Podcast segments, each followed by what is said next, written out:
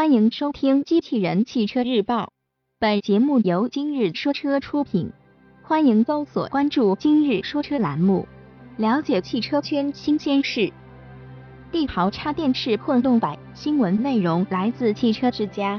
日前，我们从工信部获取到了一组吉利帝豪插电式混动版车型的商报信息。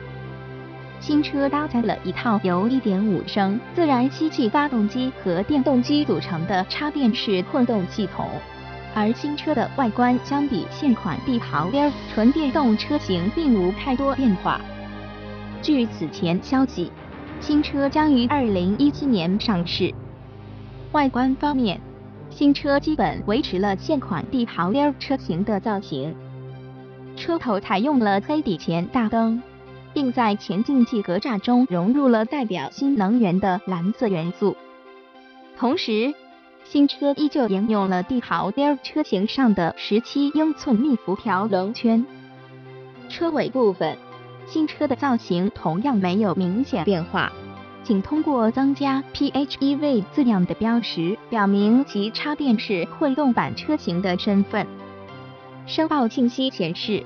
新车的外部长宽高尺寸为四千六百三十一除以一七八九至一四九二毫米，其中仅车身高度相比帝豪 L 车型降低了三毫米，而两千六百五十毫米的轴距则与现款帝豪全系车型保持一致。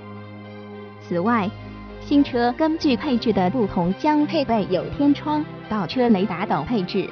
同时，车身稳定程序有望成为新车的标配。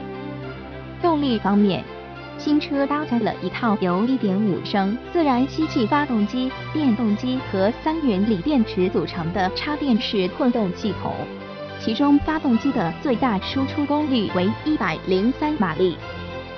此外，新车的最高车速为175千米每小时。